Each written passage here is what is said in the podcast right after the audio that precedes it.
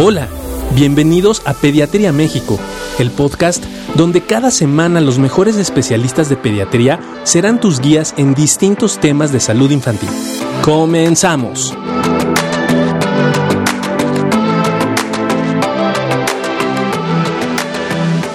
Estimado Juan Carlos, ¿cómo estás? ¿Cómo estás, Doc? Muy, bien, muy bien, muy buen este, día. Muy buen día. Para nosotros es un placer hoy poder hablar no solo con alguien que fue mi maestro y admiro y, quiero mucho, sino con un gran pediatra y cirujano pediatra, con toda la experiencia del mundo y que le hemos pedido que nos hable hoy de, pues en estos momentos de pandemia y de encierro, cómo hay que estar cuidando a nuestros hijos y les presento al doctor Ricardo Reyes Retana.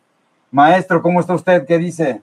¿Qué tal? ¿Cómo estamos, Lalo? Mucho gusto en saludarte y gracias por tus amables palabras. Oye, eh, Ricardo, ¿cómo ha estado el seguimiento? Fíjate que, eh, ¿qué tanto los niños en este proceso de que sales o no sales han seguido yendo a su seguimiento de niño sano, a la aplicación de vacunas?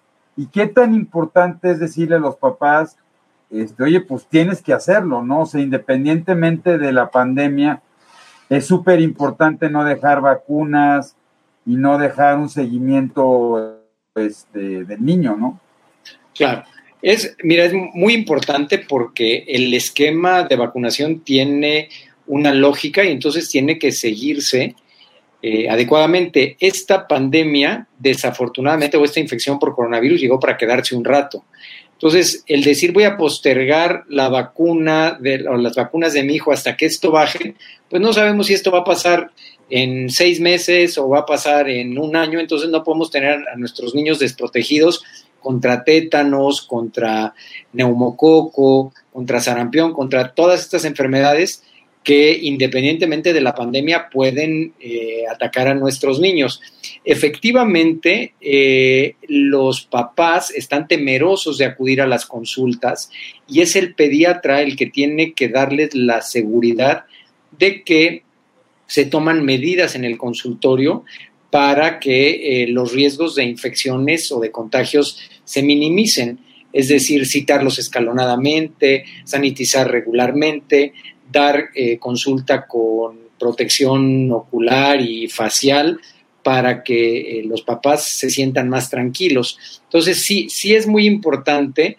Y en el caso también en el que, pues no podemos dejar de lado que la situación económica está siendo, eh, se está, eh, está siendo afectada en los papás, eh, pues también en los que vacunan a sus niños en, en los hospitales públicos y además decir, bueno, checa en el centro de salud, ser el primero del día, ve, eh, están tomando eh, también medidas y precauciones para que los sitios donde los enfermos con COVID vayan estén separados de las áreas de medicina preventiva donde son aplicadas las vacunas. Entonces, sí es muy importante que los niños continúen, uno, un seguimiento eh, de vacunación y un seguimiento pediátrico también cada niño, dependiendo de la edad, necesita revisiones, periódicos, revisiones periódicas para detectar enfermedades o simple y sencillamente para tener intervenciones en el desarrollo normal del niño eh, en peso, en talla, en emociones, en desarrollo cognitivo y conductual. Entonces, es muy importante que independientemente de la pandemia, nuestros niños sigan sanos y para eso tienen que tener un seguimiento pediátrico adecuado. Doctor Ricardo, muchas gracias por aceptar la invitación. Este es un placer tenerlo con nosotros. Oiga, eh, fíjese que eh, hemos estado observando también que a raíz, evidentemente, del confinamiento y de guardar el, el, distanciamiento físico, se han implementado algunas estrategias como, por ejemplo, algunas videoconsultas, etcétera. Pero evidentemente hay situaciones en las cuales el niño sí requiere, ¿no? De una valoración mucho más amplia, de una exploración física mucho más importante. Y entonces es como pedir eh, estas recomendaciones, Doc, en el sentido de sí pueden llevar a sus hijos con el pediatra. Hay estándares de seguridad que se están manejando en los consultorios para que no tengamos ningún problema en el hecho de llevarlos, porque de repente el comentario es que las mamás tienen mucho miedo, ¿no? De decir, sé que me da como temor llevarlo al consultorio porque he escuchado que son lugares donde se pueden infectar de forma sencilla, etcétera. Entonces, sí existen eh, protocolos de seguridad para poderlos atender sin problema. Claro, sí, los, los protocolos los, eh, hay recomendaciones, digamos que estándares internacionales o, regidas por organismos como la Academia Americana de Pediatría o la Asociación Mexicana de Pediatría, etcétera. Pero bueno, sí es importante que cada eh, pediatra tome la responsabilidad de proteger a sus pacientes, como yo les decía, ¿no? El tener el consultorio sanitizado, el pedir, por ejemplo, que al llegar un paciente en lugar de entrar a la sala de espera y esperar con eh, más gente, se mantenga en su automóvil, avise al, asistente del pediatra, ya llegué, y entonces el, asistente le diga en qué momento es eh, el, el, idóneo para que entre y no se cruce con más pacientes. Entonces, sí, tomar todas estas eh, precauciones. Porque sí, hay circunstancias en las que podemos ahorita, por el temor y demás, ayudar a los pacientes con un consejo eh, a distancia o lo que se llama ahora telemedicina, que está muy en, muy en boga, pero sí hay ciertamente momentos o situaciones en las que los pacientes tienen que ser revisados. En esta pandemia yo he tenido que operar ya algunos pacientes con apendicitis y pues que evidentemente no los hubiera podido revisar eh, a través de un dispositivo, ¿no? Entonces, es importante niños con otitis o niños con algunas lesiones cutáneas que tienen que ser vistas. Entonces, sí, sí la telemedicina tiene un, un lugar, tiene un futuro, seguramente se están haciendo ya dispositivos para poder poner como tapones en los oídos que te van a permitir verlos y X, pero hoy por hoy sigue siendo todavía el contacto o la exploración física algo muy relevante. Entonces, sí, cada pediatra debe eh, tomar la responsabilidad de las medidas de seguridad y transmitir esa seguridad a sus pacientes para que puedan acudir y no dejemos, por ejemplo, un niño con apendicitis dos, tres días porque entonces se nos va a hacer una peritonitis, ¿no? O alguna complicación. Oye, Ricardo, ¿Qué tan frecuente, qué debo hacer con la alimentación de mis hijos? Ha sido un desorden total. Entonces, hay alimentos que mejoren mi estado inmunológico, me echo más vitaminas. ¿Tú qué recomendaciones le estás dando a los papás? Mira, básicamente, no solo en la alimentación, sino en todo, esto está siendo un reto. Y lo más importante es conservar las rutinas. Eh, dar una alimentación adecuada, sí, con eh, alimentos ricos en vitamina C, es importante, pero es importante el mantener eh, los horarios de desayuno, de comida y de cena. Eh, con eso vamos a evitar que los niños incrementen peso. Lo que hemos estado viendo en los que me han traído después de tres meses de no haber venido al consultorio es que ganaron peso, sobre todo los escolares y los adolescentes ganaron peso muchísimo porque al estar confinados disminuyeron la capacidad o la, actividad física. Entonces, el desgaste calórico disminuyó mucho, eh, se eh, hizo más fácil pedir comida rápida o cosas así eh, sin supervisar qué es lo que los niños están comiendo. Entonces yo te diría, el hecho de que estemos en pandemia no quiere decir que tengamos que modificar los patrones de alimentación, tiene que ser una alimentación sana, básicamente sí con, un, eh, con proteínas, pero con un gran porcentaje de vegetales, de, de frutas y seguir cuidando la, este, pues la ganancia o no ganancia ponderal en, nuestros niños y adolescentes y sobre todo la actividad física. Hay que despertarlos a la misma hora, este, incluirlos o involucrarlos en planeación. Es muy importante hacer esquemas de planeación, quizás semanales, que la hagan toda la familia y dependiendo de la edad de los niños hasta involucrarlos y esto ayuda también a disminuir el estrés. A ver, esta semana vamos a desayunar, vamos a comer y vamos a cenar tal cosa a ti que te gusta y entonces debe de ser como algo ordenado y eso nos ayuda también a la interacción de la familia y de alguna manera hasta disminuir el estrés, que eso es algo súper este, importante. Pero sí, el hecho de estar en pandemia no quiere decir que tengamos que modificar nuestra dieta hacia lo malo, sino mantener, mantener una dieta sana. Fíjate que otra de las cuestiones y gran parte de las preguntas que nos hacen es cómo podríamos mejorar el sistema inmunológico de nuestros niños. Hay muchas preguntas que nos llegan, eh, Doc, respecto a ¿Es bueno o es malo darles vitaminas? ¿Sirve de algo darles vitaminas? Factor de transferencia. Factor de transferencia, otro de, los, de, de, lo que nos han compartido. hay muchas cosas que ahorita están eh, bombardeando de información a las mamás, ¿no? Y siempre las preguntas es, oiga, Doc, ¿y si le puedo dar el factor? Oiga, Doc, y es que escuché que estas vitaminas, oiga, Doc, y es que escuché que estas tienen zinc, estas tienen este magnesio, estas tienen X, Y o Z cuál es la mejor y demás. ¿Existe algo o, que, tú o alguna estrategia que tú recomiendas respecto a esto? Básicamente, una alimentación adecuada que tenga cantidades eh, normales de vitamina C. Y eh, ahorita vamos a hablar también un poquitín del, del, ejercicio como antiinflamatorio, pero bueno, que tengan vitamina C. Sí hay artículos que dicen que el zinc puede ser este, protector en contra del coronavirus. Finalmente, el zinc es algo que debe de comerse o tomarse en niveles normales. Tampoco el excedernos en zinc nos va a ayudar. El factor de transferencia y todos los otros inmunoestimulantes pueden tener un papel, pero realmente como muy dudoso, no solamente en niños que sí estén eh, estudiados y diagnosticados con alguna inmunodeficiencia que requieran el tener este tipo de suplementación. En un niño sano, lo que hay que hacer es mantener una alimentación adecuada y eh, e insisto mucho en la actividad física, o sea, se ha visto que, o hay reportes en los cuales el ejercicio libera hormonas y libera algunas sustancias que son antiinflamatorias y sabemos que el coronavirus, muchos de los eh, efectos secundarios o de los daños que eh, provoca son a través de procesos inflamatorios. Entonces, sí, el hecho de mantener la actividad física, eh, insisto, en esas rutinas. Hay muchas rutinas ahora en línea, aunque tampoco somos amantes de los tiempos prolongados en, en tabletas y en medios electrónicos, pero bueno, sí, ahorita podemos aprovechar y hay muchos eh, eh, páginas y muchos lugares de actividades físicas para niños de diferentes edades. Entonces, establecer rutina y hacer por lo menos una hora de ejercicio al día.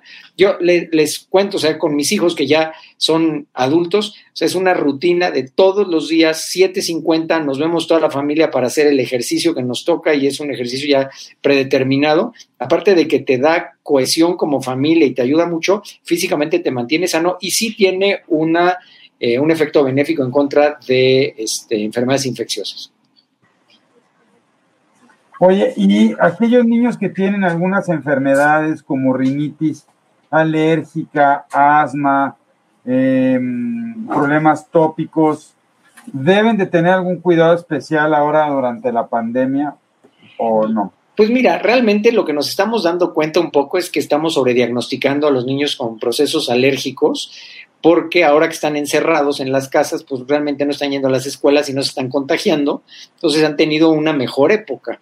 Pero eh, no deben, o sea, son niños que deben de tener una supervisión por su pediatra por su alergólogo y no deben suspender eh, los tratamientos eh, que se les hayan prescrito. Hay niños que depende de cada caso si necesitan tomar antihistamínicos o si están en inmunoterapia y demás, pues no, no deben este, suspenderlos.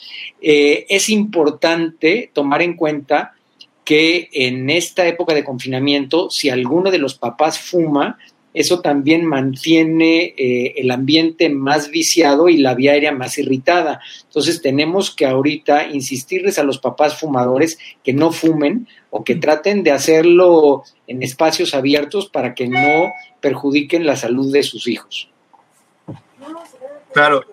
Y otra de las, de las situaciones que nos han comentado mucho, y no sé si lo haya eh, podido usted observar, perdón, es la parte del sueño que eh, el, sueño es algo que se ha afectado muchísimo con la mm, llegada del confinamiento, el hecho de que los niños estén pasando prácticamente todo el día en casa, que no estén haciendo ejercicio como usted decía, y sobre todo la interrupción que tuvieron en su, en su vida escolar, eh, seguramente es gran parte lo que ha afectado. Pero también pensamos que las situaciones de higiene de sueño, cuando empezaron a convivir tanto con los papás y con mamá ahora, ha sido una situación que desafortunadamente se ha visto afectada. No sé cuál sea su opinión ahí.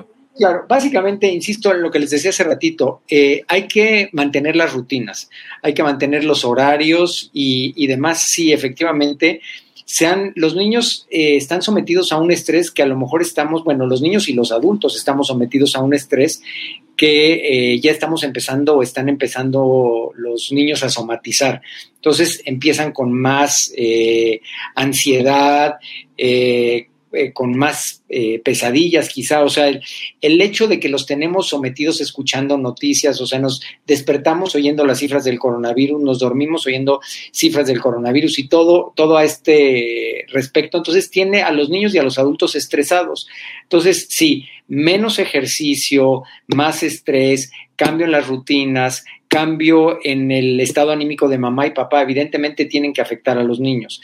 Entonces, lo que tenemos que hacer como pediatras es aconsejar a nuestros, o como papás, es mantener nuestras rutinas, intentar hacer ejercicio y eh, tratar de, verbalizar nuestros miedos, nuestros temores, eh, nuestras angustias y eh, sí mantener o tratar de mantener nuestros horarios de sueño, sobre todo en los niños pequeños. Si los niños normalmente se duermen a las nueve y media de la noche o a las nueve o a las ocho, no por el hecho de que mamá y papá estén más ansiosos, vamos a permitir, pues bueno, ni modo que vea la tele y yo mientras voy a seguir trabajando, ¿no?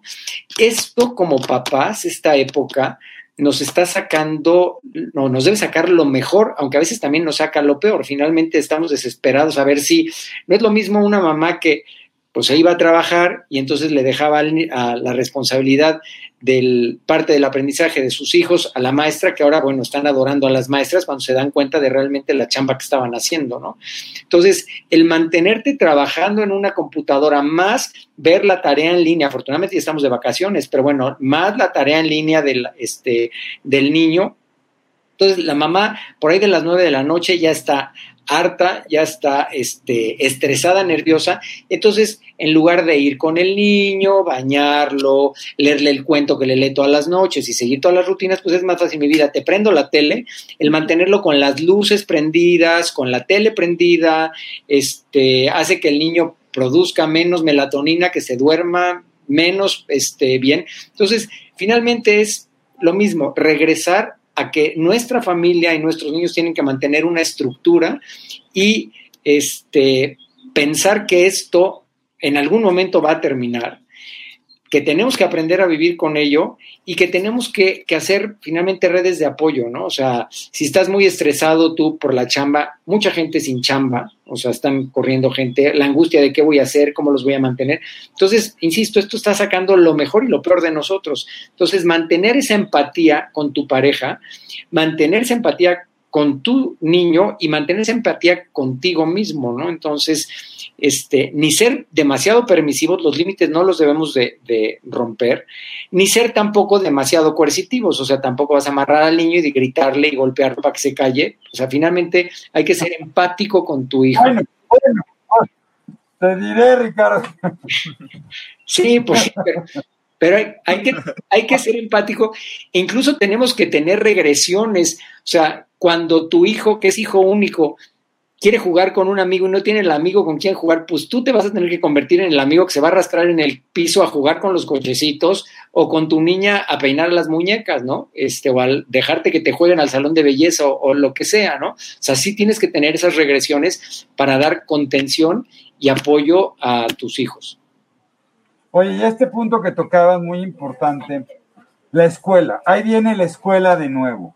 Y hay como dos o tres preguntas que me encantaría saber tu opinión. La primera es, vamos a regresar en línea, pero a lo mejor se les ocurre en octubre liberar. Si liberan para que regresen dos días sí, tres no, tú me recomiendas que regrese. La otra es, hay un gran miedo de que pues va a llegar la época de frío y se va a juntar el coronavirus y la influenza y si mejor no lo vacuno contra la influenza para que no, le vaya a pegar más el coronavirus. Y por último es, ¿qué tanto es mejor no lo, saco del colegio? Y este, pues ya le doy yo ahí en la casa un poco de estrategias de cocina y eso y me espero un año. Mira, la, la respuesta es compleja porque yo creo que hay que individualizar depende de cómo se vayan poniendo las cosas. O sea, si me lo preguntas hoy, te digo, no los mandes a la escuela mañana, ¿no?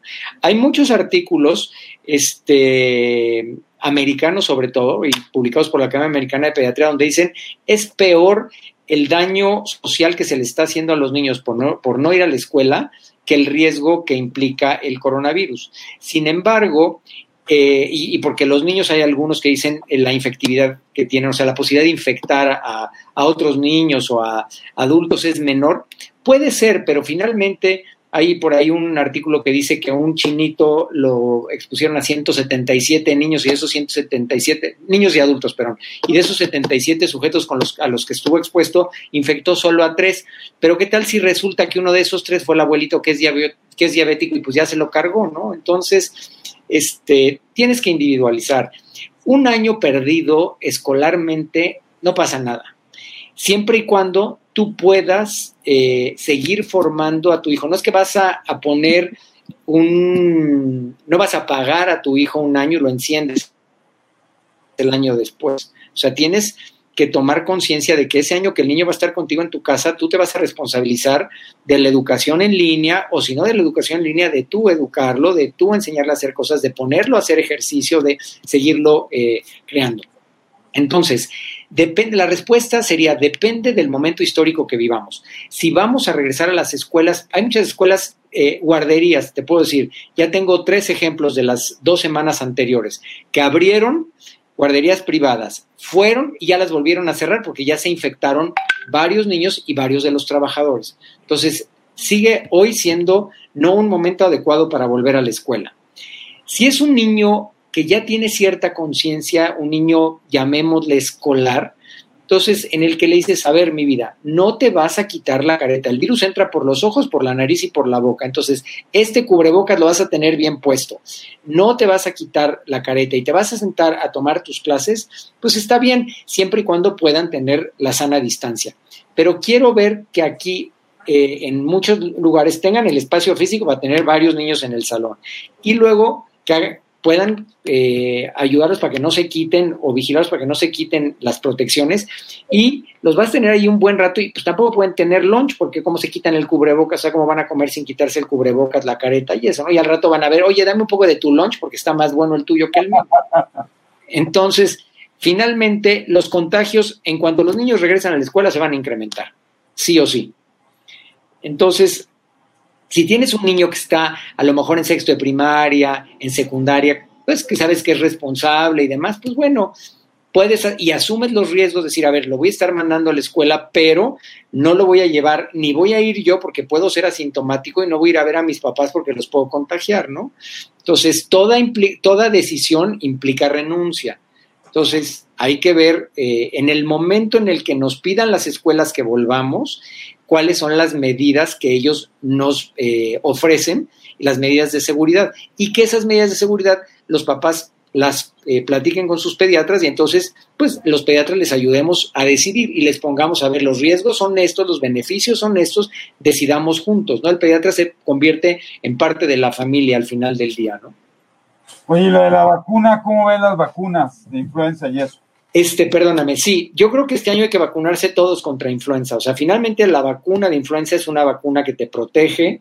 Este, los mitos de que si te pones la vacuna te va peor. O sea, este año sí, efectivamente puede haber coexistencia de, de infección por influenza y por coronavirus. Entonces, pues mejor vacúnate contra influenza para que no te dé o para que te dé más leve y tengas más chance de salir bien, porque si te dan los dos, este, las dos infecciones simultáneamente, seguramente el pronóstico va a ser peor. Entonces, sí hay que vacunarse, sí o sí, este año. Hasta yo creo que los papás que no están convencidos y que nunca quieren vacunar a sus hijos este año, yo sí los invitaré a que este año los vacunen sí o sí.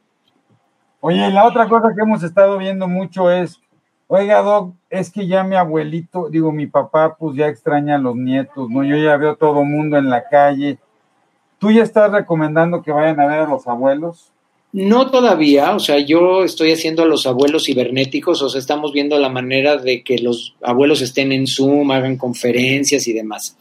Sí, sí existe la posibilidad, pero eso es asumiendo incluso riesgos y de lo que sea un, o podríamos llamar como un aislamiento responsable, en el decir, a ver, quiero que mis hijos me este, vean a mi papá o a mi mamá y que me vean a mí, entonces realmente me voy a aislar 15 días este, responsablemente y entonces voy a ir a verlos.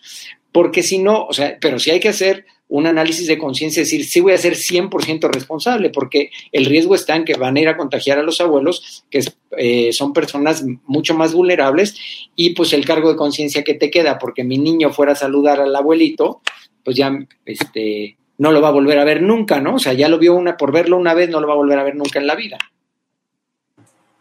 Claro, y creo que gran parte del, mensaje es, eh, y que hemos visto, ¿no? es no perder la comunicación con sus pediatras, porque de repente es como que llegó el confinamiento y se nos olvidan las citas con el pediatra, las citas con el odontólogo, las citas que tenemos de seguimiento con los niños, y estamos esperando a que todo se normalice para regresar, ¿no? Y hay muchas veces que las mamás, como decía doc, de repente te dice, yo tenía vacunas pendientes, ¿no? Y tengo tantas vacunas que no le he puesto y estoy esperando a que todo se normalice para podérselas poner se puede, ¿no, Doc? Se puede llevar al niño a vacunar sin problema. Claro, claro. Y, e insisto, tienes que individualizar cada caso. Yo tengo adolescentes que realmente han estado en crisis, a los cuales les dices, a ver, ok, este, a la hora en la que no haya gente en la calle, salte temprano a correr y demás, si puedes mantener esos dos metros de distancia, ok, o pues bueno, supervisado, este, con tu cubrebocas eh, de características adecuadas y demás, pues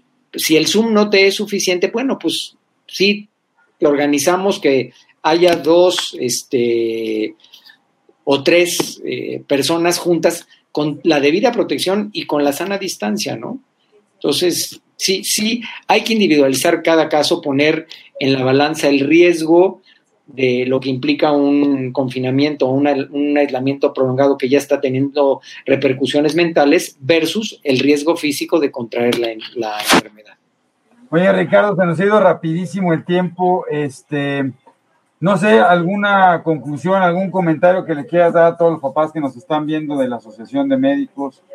Pues bueno, este, yo les digo, eh, traten de pensar que esto algún día va a mejorar. No sé si algún día regresaremos a lo que teníamos, pero bueno, va a mejorar. Vamos a aprender a vivir con esto. Todo pasa, o sea, al final de la vida todo pasa y, no vamos a, vivir amargados en esto. Sean eh, empáticos con sus parejas, sean empáticos con sus hijos y sean empáticos con ustedes mismos. Búsquense espacios también de repente se vale decir, a ver, necesito una hora de paz mental, voy a leer un libro, voy yo a ponerme en Zoom con mis amigos, voy a comerme lo que me gusta, voy a tomarme lo que me gusta, voy a tener eh, este tiempo y acérquense mucho, insisto, a sus pediatras, siéntanse apoyados por ellos para que eh, pues tomen las mejores decisiones. Pues te lo agradezco muchísimo, Ricardo. Yo sé que estás súper ocupado siempre por tu tiempo, por, por, darnos este espacio.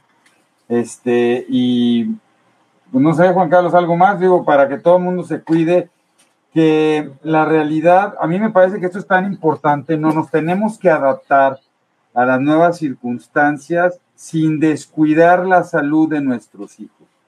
Tal cual. Eso yo creo que el hecho de que tengas la confianza de tener un pediatra como tú, al cual de repente le puedas mandar un mensaje, decirle, oiga, doc, este, ¿qué ha pasado con esto? ¿Qué hago con esto? Vale la pena irlo a ver. Yo creo que, es muy importante, ¿no? Que, de repente te hablan, te preguntan, doctor, está dando consulta, o sea, sí, ya, ya empezó a dar consulta, yo pues no, no he dejado de dar consulta, ¿no? Claro. Consulta no es necesariamente que te vayan a ver a tu consultorio, sino es aquí estoy para resolver dudas y en el momento en que lo requieras o que consideremos, te veré.